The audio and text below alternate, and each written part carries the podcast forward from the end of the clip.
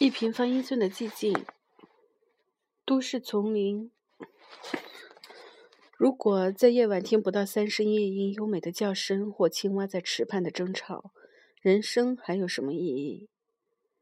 这是一九一八五五年西雅图的酋长为印第安部落土地购买案写给富兰克林·皮尔斯总统的信函。从温斯路。温斯洛渡船的甲板望去，西雅图市像空中楼阁楼一般矗立在同样为灰色的海天之间。艾比跟我在十五分钟前开车抵达，登上渡船后就到楼上买楼上吃点心，欣赏普吉特湾的风景，包括别名翡翠城的西雅图美丽天际线。史密斯塔哥伦比亚中心、海事中心、科曼大楼、密亚银行、华盛顿的行、霍尼尔银行大楼、金融中心。以前我可以说出这里每一栋著名建筑的名字，几乎连每一层楼的营业内容都知道，也知道哪里最适合举办圣诞派对。我替巴克单车快递工作，是对这个城市了如指掌的二十多名小人物之一。我们在西雅图上下起伏的市区送快递，不论晴雨，但通常是雨天。巴克这个名字就像芝麻开门的同义词，在任何一扇门前念出这个名字，门几乎都会开。我们靠两文代步，消息灵通，知道谁跟谁做生意，谁正在崛起，谁准备出局。我们的轮子帮助这座城市运转，但有时轮子也会停止转动。单车快递可分为两种：已经被撞和还没有被撞的。我没有多久就脱离了新手行列，因为我在巴克工作的第二天就遇到了第一次意外。一辆车突然从地下室车库冲上来，司机没想到会有单车呼啸而过，事情就这样发生了。之后我在九年的单车快递生涯中又被撞了十一次，大致是因为我很久以后才明白，不能光靠警戒避开麻烦。也就是光靠眼睛是做不到的，只有听力才能同时侦查四面八方，甚至预先知道隐藏在角落的事物。爱斯基摩人对这情况有个形容词叫 “silky t a t e 直译就是动物的耳朵。我在巴克任职期间，骑单车在移动的钢铁河流中穿梭时，就像在都市丛林里求生的动物。那里比我待过的任何环境都来得凶险。连亚马逊和卡拉哈里沙漠都比不上。我学会分辨好刹车和坏刹车的声音，运转顺利和该上游的引擎发出的声音，在一条街外就能听得出警用川崎重型机车的声音。我知道在交通的尖峰时段，人人车声会逐渐的增强，如雷鸣般吵闹。但是等交通拥塞到每辆车子。首尾相接时，这种喧闹就会突然消失。我也知道，靠近哥伦哥伦比亚中心顶端的隐秘的私人住宅相对安静，那里一户独占一层楼。我在诺我在诺德斯特隆百货公司和浩士吉百货公司前听过街头音乐家的表演，直到户外音乐把他们赶走。我还记得派克市场的星巴克咖啡打打哪泡的声音，那里是全球第一家星巴克。我也听过在路边传教的人到嗓前的喊叫，还有巴士轮胎在盐水街道上行走的声音，以及我的单车轮胎轻着而新雪的声音。我在公共市场附近听过阿拉斯加双层高架桥下侧排水沟规律的水声。还有卡车和大卡车经过头顶的车道接缝时发出的喷喷的声音。一百五十年前，在大多数的城市声音还不存在的年代，苏关密是印第安族的酋长希尔斯，有西雅图酋长之称。从美国原住民的角度谈到噪声与宁静，白人的城市没有地方，没有地方可以聆听春天的树叶或昆虫翅膀的沙沙声。或许我是野蛮人，所以不了解。但是喧嚣似乎只是对耳朵的侮辱。如果在夜晚听不到三声夜莺优美的叫声，或青蛙在池畔的争吵，人生还有什么意义？印第安人喜欢风轻轻吹过湖面的声音，还有风本身被午后的雨水洗过或吹过松林的味道。对印第安人而言，这样的空气是珍贵的，因为这是万物、野兽、树与人的共享的气息。今日我们就像把地球的时间快转一样，在短短一个世代间，就造成相当于先前一百万年的变化。我们贪婪地取走地球的资源，但还回去的却无视，无法弥补。更甚的是，我们经常不知道自己失去了什么。比方说，一直到我在意大利威尼斯的一个秋夜，我才发现自己失去了足音。威尼斯以运河著称，没有繁忙的轿车和其他引擎。靠引擎启动的车辆。那次到那里记录城市本身及东方快车的路线时，我情不自禁地从敞开的旅馆窗户聆听外面的声音。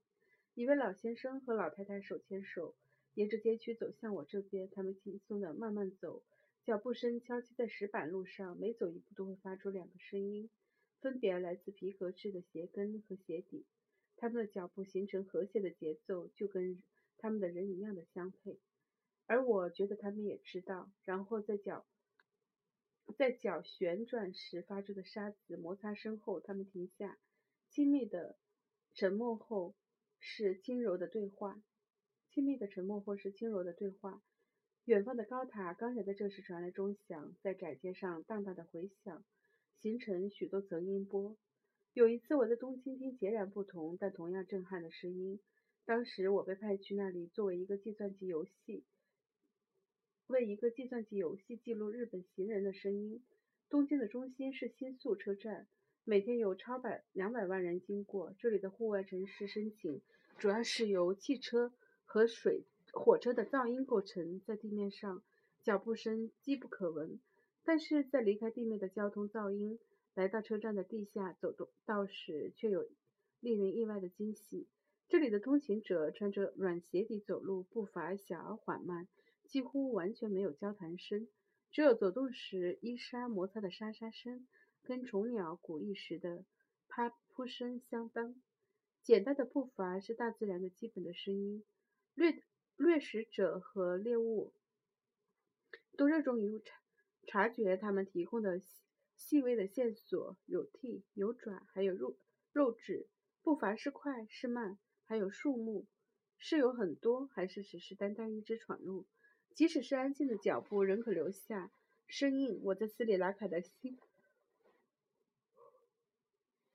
我在斯里兰卡的新哈拉加雨林就学到重大的教训。那天我在田野调查日志里写道：我为了记录黎明时的声音而走入新哈拉加时，天色全黑，偶尔可以从头顶后面的枝叶间看到一些星星。空气温暖而潮湿，很适合聆听。周遭的树蛙和昆虫交织出丰富的音质，跟我先前在温带听到的声音都不同。这额外的发泄，发泄使我对录制珍贵的声音充满了期许。我在一处山丘顶的林间小空地旁找到适当的位置，那里是第一道初阳会降临的地方。我开始准备录音设备，突然一阵恐慌袭上心头，我想跑。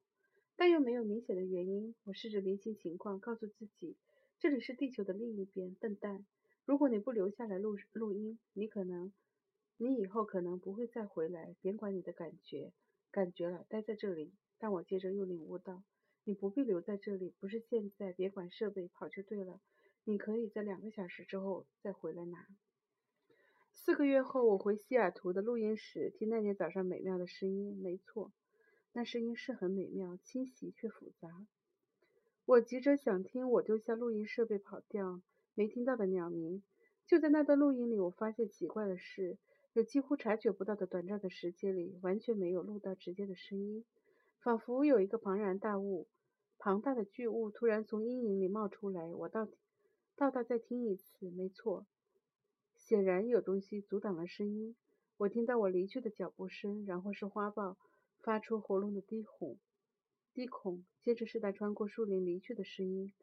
我从这个花豹事件中学到自然倾听者的意义。我们原本就具有完美的本能，可以倾听周遭世界的声音。我发觉，与其问要怎么听，不如问要怎么减少现代世界的干扰，或者更为重要，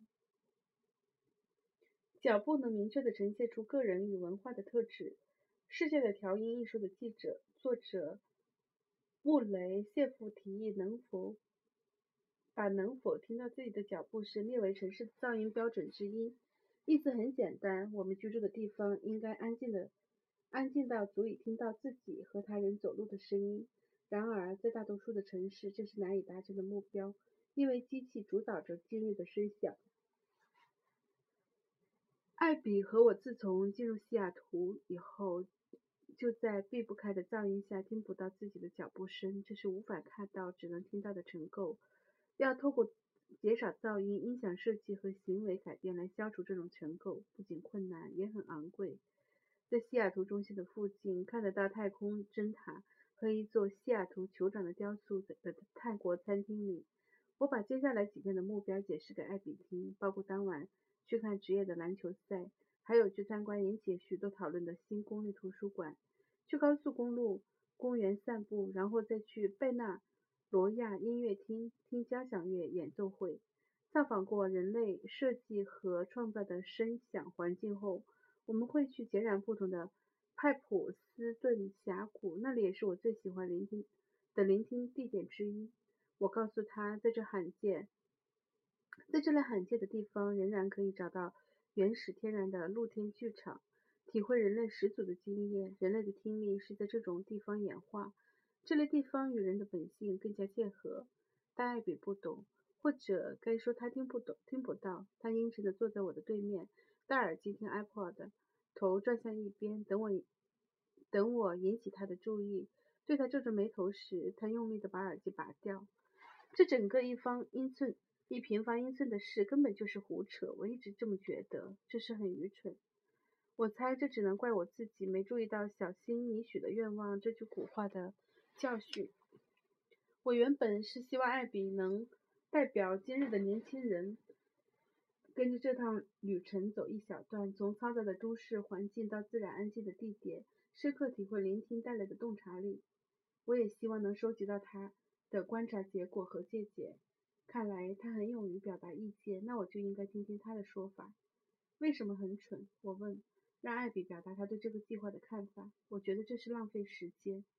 你知道，如果能保存一平方英寸的宁静，就能减少一千平方英里内的噪音污染吗？这不是胡扯。我不想吵这个，他说。反正我不在乎。我们已经相处了十六年，他很了解怎么惹火我。你知道，你把你的不在乎表达得很清楚。那你在乎什么？就是一般年轻人在乎的事。我在乎朋友，我要做好玩的事。我不想去了解我不在乎的事。我可以搭火车或巴士回去，现在就回去。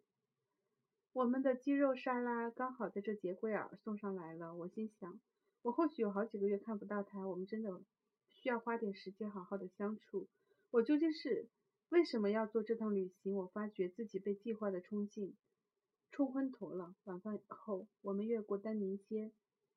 要到钥匙球馆看超音速队和丹佛掘金队篮球赛的车辆，把街上堵得寸步难行。我的车，我的位置，位位置在二一六区第一排，挺高的。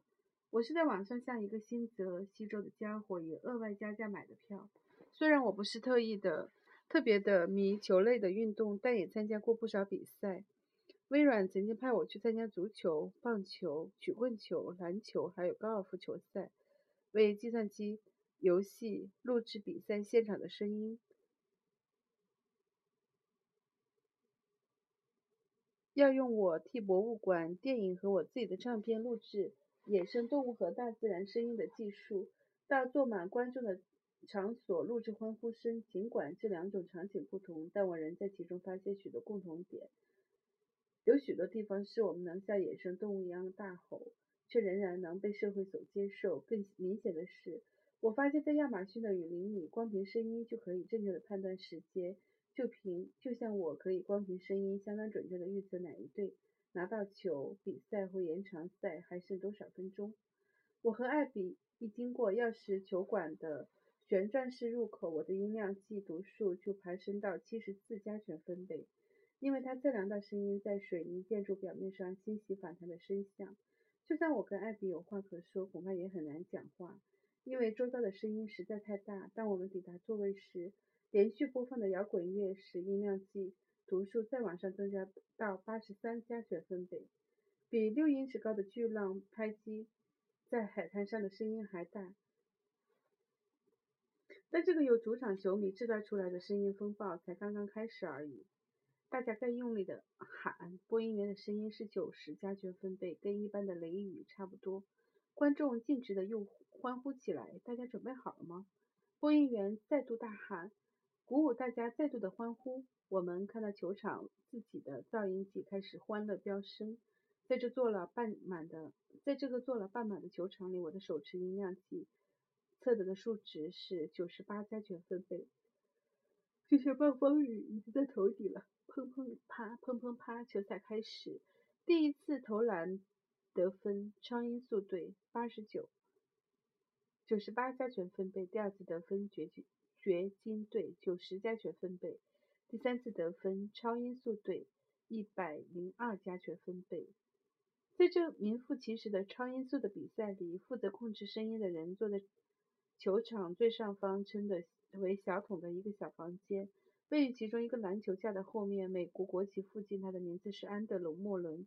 莫伦在大学时拿到这份工作，一场比赛二十五美元，外加一顿免费的餐点。十二年后，他仍然在做这工作，即使他现在有了家庭，而且是而且是安装防火洒水系统的承包商。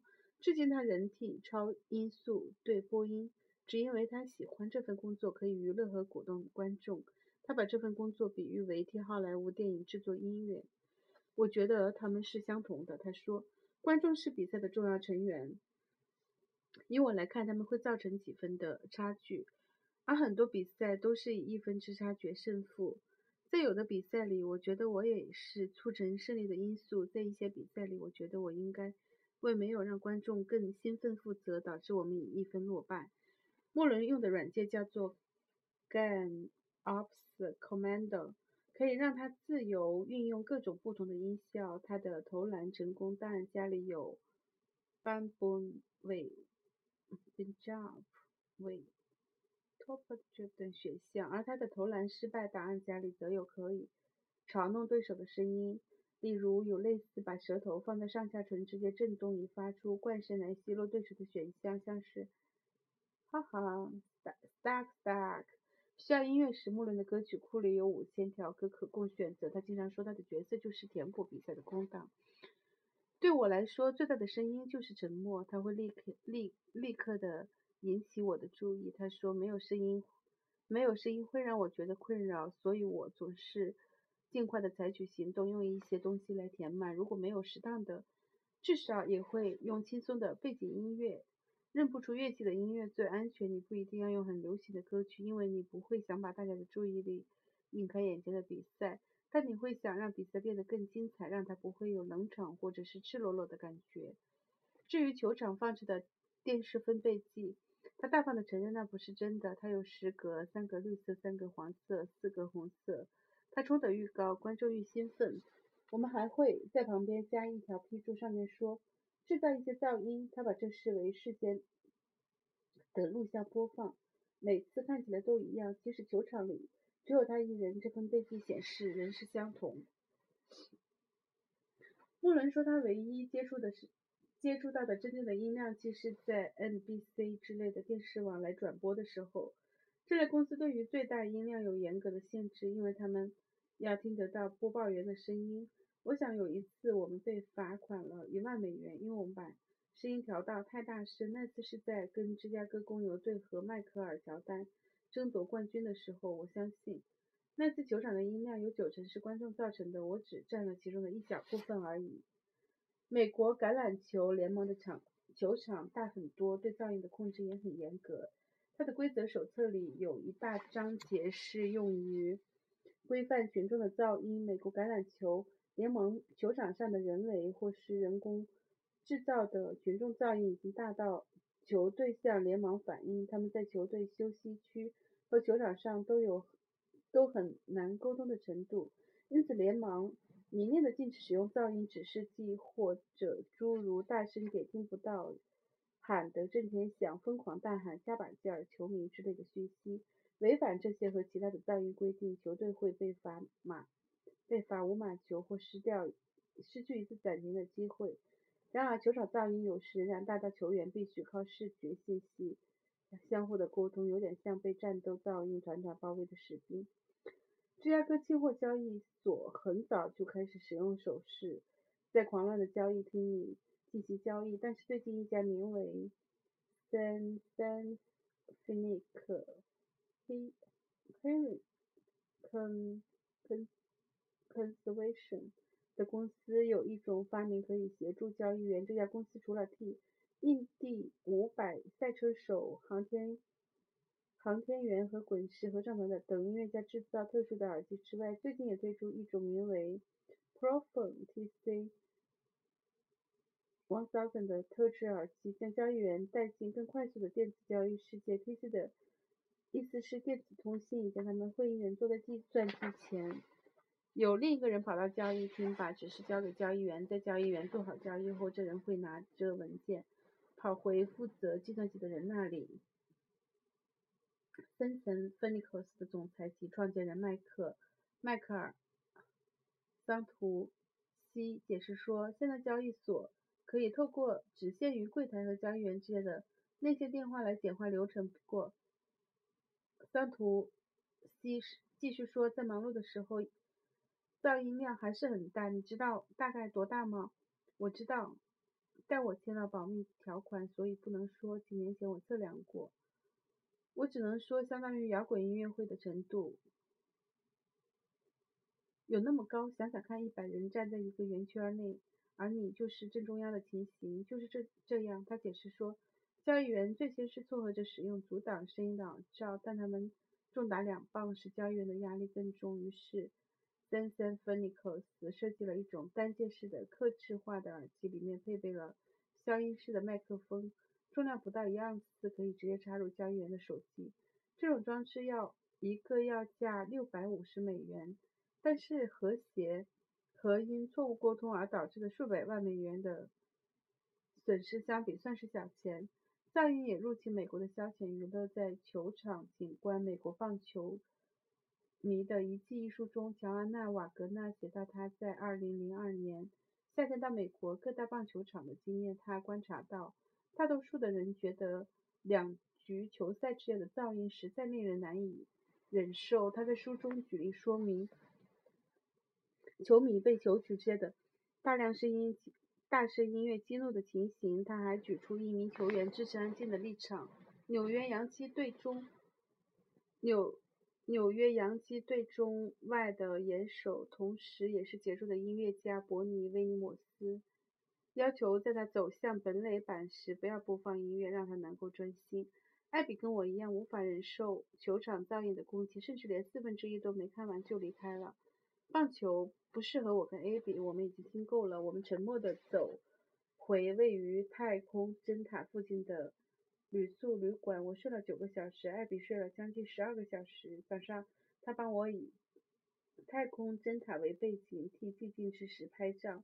我希望能在这趟横越美国的旅程中，替这位寂静大使拍摄更多类型的照片。但是在我们的前往下一站前，我在西雅图还有几个地点要去。艾比选择做他最不会反抗的事——逛街购物。我则是前往一个熟悉地址的十四楼赴约。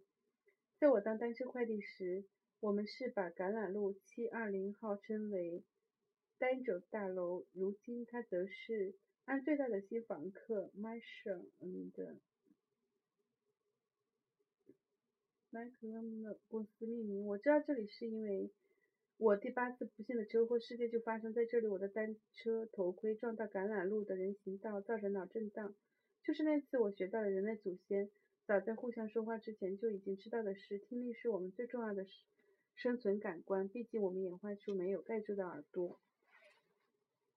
我搭电梯去杨提斯声响设计公司，我已经跟他们负责设计西雅图新市区图书馆的声响工程师巴塞尔乔蒂约好碰面。那栋新建筑是以玻璃和钢铁建造的醒目建筑。用在他身上的形容词包括令人兴奋、令人激动，甚至能让人变高贵的空间。我很好奇，这样的新千禧年的图书馆会怎么定义安静？它的馆员是否仍会把手指放在嘴唇上，发出嘘的声音？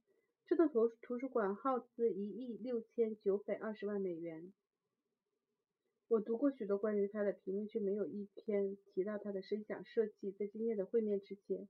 我曾把这个观察结果告诉山姆·米勒，他是西雅图 M L M N Architects 建筑公司的资深主管，也是跟荷兰荷兰的建筑师雷姆·库哈斯和他的大都会建筑师建筑事务所合作新建西雅图公立图书馆的伙伴。对我来说，这意味着他很成功。米勒说：“如果他的声响效果没有用。”你肯定会读到有关这方面的评论。事实上，我认为他在声响方面非常的成功。他解释说，市立图书馆馆长黛博拉·雅各布斯表示，他们的目标不应该是用虚张声势来让人保持安静。他很早就表示，他希望这座图书馆是民众能自由的跟他人一起阅读，并在读到有趣的内容时能够开怀大笑，不会感到不自在，也不会觉得自己成为众人注意的焦点。米勒解释说，传统上大阅览室是以石头、大理石地板和木头制成。这些坚硬而且容易反射声音的表面会决定图书馆内的声响。在过去的三十到四十年间，许多图书馆开始采用地毯和吸音效果较好的表面，有助于消除声音。西雅图想要的是介于两者之间的效果。他说：“赋予图书馆一点生命。”乔蒂长得高大，很有自信，在接待区迎接我。带我到后面的会议厅一角去谈话。他讲话温和，用字小心，是位融合了艺术和科学双重特质的工程师。我们在开头的闲聊中谈到当地的高楼大厦突然的增加，还有大量的起重机。乔蒂在附近的拜普市数到第十三台，数到十三台起重机，让我想起当地有关高楼的噪音规定：他们的暖气空调系统最大能到多大声？规定在地界范围内，不论日夜都不能超过六十加权分贝。小弟解释说，这是商业区的标准，住宅区的限制是白天五十五加权分贝，夜晚四十五加权分贝，所以夜晚比较低。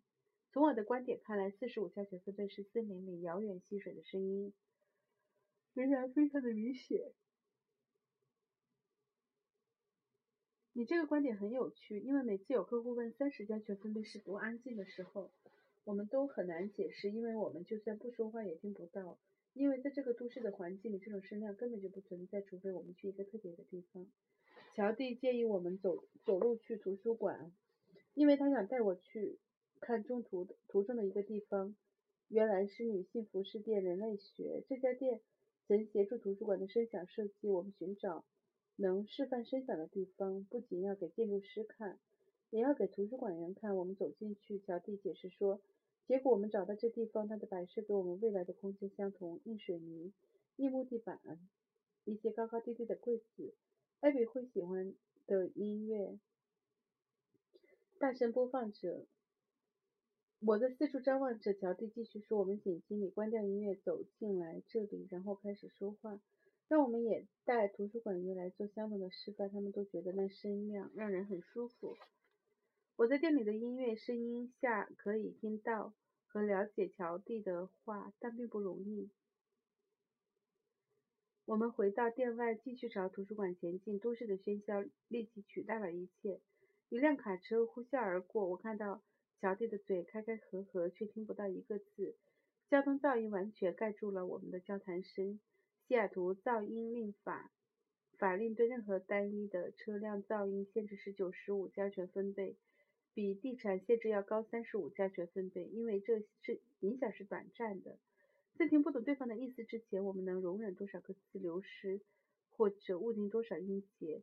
而且这不仅攸关话语的理解而已。从自然聆听者的角度观点来看，我不仅想听清楚每一个字，也想感受到说话者声音里的压力和语气、哀伤的感觉、讽刺的语调或挖苦的味道。在所谓的短暂的噪音接连不断的。出现下，我们的谈话里细微差异早已变得不可听闻。我们抵达第五大大的图书馆入口后，我拿出音量计测量自二十英尺外经过的车辆声音，结果是八十到九十加权分贝。我把设定改为测量六十秒内所听到声音的平均值后，发现噪音值降到七十五加权分贝。现在我知道，即使是在噪音较小的时候，这里的音量也比西雅图允许建筑物朝临近房产造成的噪音量要多十倍以上。这不就是跟轰隆隆的雷雨一样？乔蒂带我进去中庭，设计师把它称之为客厅。我的音量计在五十五加权分贝附近跳动，这就有趣了。人类讲话的声音一般是六十加权分贝左右，这里的声音虽然没有那么高，但显然有的比。这意味着站在身旁才听得到对方说讲话。然而，由于我的主观感受不是嘈杂，而是安静，这情形令人惊讶。最典型的图书馆，乔蒂告诉我说：“你可能会希望绝对安静，装潢要能吸音，而且房间不能有回音。但是以这里来说，我们最初讨论它的功能和使用方式，还有这间大厅里要如何的跟图书馆其他空间沟通时，我们的团队认为它可以生动活泼，跟其他的空间产生直接的关联，就像一个聚会所。一间客厅，你可以听到人们讲话。”但是那些话语属于他们应该在的位置。那位女士的声音从那边传来，那是她的声音。从背景噪音的观点来看，我们稍微多营造了一些背景。你可以看看楼板这里，喷气口把空气往上吹，让地面保持凉爽。冷却系统大部分位于地板下，不但效能比传统顶上式系统要高，也比较安静。它指向我们头顶约一百英尺处的建筑结构。这栋建筑本身就可以吸收。这里的声音，你有看到那个黑色的底面吗？那是会吸音的防火材料。搭乘手扶梯上楼时，我提到这楼梯像消防车一样的亮黄色很迷人。乔蒂说，这栋建筑里有一个地方的颜色很恶心，我们应该去洗手间看看。那里的颜色就特别恶心。他他解释说，那是故意挑选的，目的是要劝劝阻吸毒者不要把那里当成吸毒的地方。有用吗？我想当然有。我们搭手扶梯往上行走时，我测到音量是六十二加权分贝，跟一般正常讲话的音量一样，甚至跟春天黎明前最轻快的鸟转一样。但整个空间给人的感觉仍相当的安静。混合室里面摆满了计算机，重新诠释了传统的参考数据室。我在那里测到的音量是四十九加权分贝，跟山西开始往下流的途中，在。铝满青苔的岩石下飞溅的土谷声很像，尽管这里有活动，声响的能量也存在着，但这里却显得平静无事，整体感受也是安静的。我们继续往前走，在一堆堆的书籍中，我做到最安静的读书是四十加权分贝。阅读室里十七个人，十七人中有两个人手中拿着书，其他人在看笔记本电脑的屏幕。音量计的读数是四十四加权分贝，然后有一部电话响了。我从三十英尺外测量到音量剧增到五十五十八加权分贝，相当于用夕阳杉木点燃的萤火在寂静夜里砰啪一声折断的声音。最后我们抵达第四大道的入口，那里有个金属输送带正在处理书籍。这里的空间带着工业味道，天花板低矮，狭窄拘束，跟楼上空气宜人的中庭相比。这里的感觉像矿坑。此处的环境噪音是六十三加权分贝，说话时要提高声音才听得到。附近是微软的演讲厅，它的门有六英寸厚，能减弱声音。墙面也经过特殊的声响处理。这些门打开时，礼堂里空无一人，而外界的安静带来的噪音约五十加权分贝，跟绵延不断的细雨类似。